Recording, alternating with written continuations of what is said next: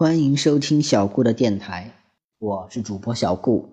小顾相信，让孩子爱上阅读，必将是这一生给孩子最好的教育投资。今天，小顾要讲的故事是《龙三太子流浪记》第二个故事：路见不平。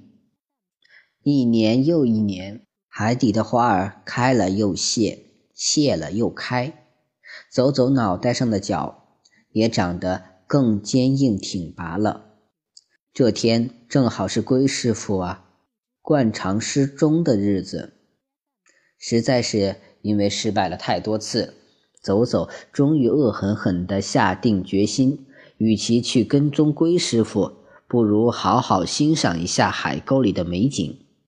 走走放弃了执念，心中豁然开朗。觉得自己真是适合去做哲学家，不由得心情好极了，在海沟里游来游去，远远望着外面的世界。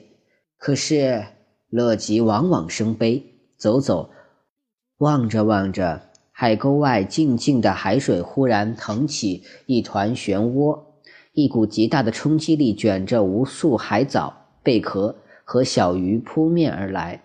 还好走走。身手敏捷，眼疾手快地往旁边挪了一挪，刚好避过了这一大团东西。这东西翻翻滚滚半天，方才停了下来，剧烈的哆嗦了一阵子。噼里啪啦抖落下来许多贝壳、海星，又扑腾掉裹得密密麻麻的海藻，终于露出了本来面目。走走。惊呆了，这这这，竟然是一条通体银白、微微泛着珠光的美丽的小龙。走走长这么大，第一次看见同类，而且还是个女孩子，心中实在是百感交集，张着嘴啊了半天，也没想起来应该怎么打招呼。小白龙看到走走，也是微微一愣，见走走。还想说些什么，忽然游过来捂住了他的嘴巴，拉着他躲进了一团浓浓的海藻，压低声音说道：“嘘，别说话。”走走睁大眼睛，点点头表示同意，机警地向外瞧了瞧，只见海沟外又游来两条体型壮硕、拿着三叉戟的大龙。他们长得一副标准的坏人嘴脸，凶神恶煞，正在四处张望。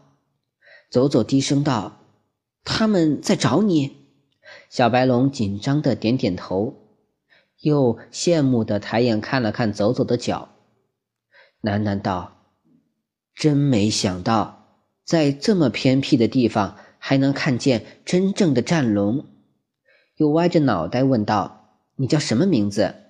走走说：“我叫走走。”你呢？小白龙笑了笑说：“索索。”话音未落，海藻忽然被水流分开，一条恶龙瞪着血红的眼睛，瞧见了走走和索索，得意的大笑着说：“真是踏破铁鞋无觅处，得来全不费功夫。咱们明明追着一条。”却又多了一条，甲甲，这回咱们可要扬眉吐气了。另一条恶龙流着口水游了过来，瞧见了走走，大呼道：“这小黑龙可是条战龙，咱们要是把它抓了回去，交王陛下一定会重重有赏。”趁着两条恶龙沉浸在对金银财宝的幻想中，走走摆摆尾巴。不明所以的问索索：“那两条龙为什么要抓我们？他们说的蛟王陛下是谁？”索索怒声说道：“他们都是蛟，是龙族的死敌。你作为一条战龙，竟然连龙和蛟都分不清吗？”走走确实分不清龙和蛟，并且连蛟是什么样儿都搞不明白。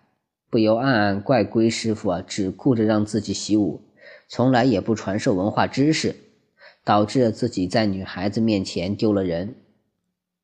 尚来不及懊悔，银光闪闪的两只三叉戟就已经刺向了他的眉心。走走一个翻身，用尾巴把锁锁卷到身后，独自面对两条恶蛟，学着那些向龟师傅挑战的大侠们的样子，酝酿出强大的气场，咆哮一声，向两条恶龙说道：“想要抓人，先问过我的剑。”好了，第二个故事就到这里结束了。希望大家能喜欢小顾的电台。小顾的微信号是微微歌物顾摩安曼。谢谢大家的收听了。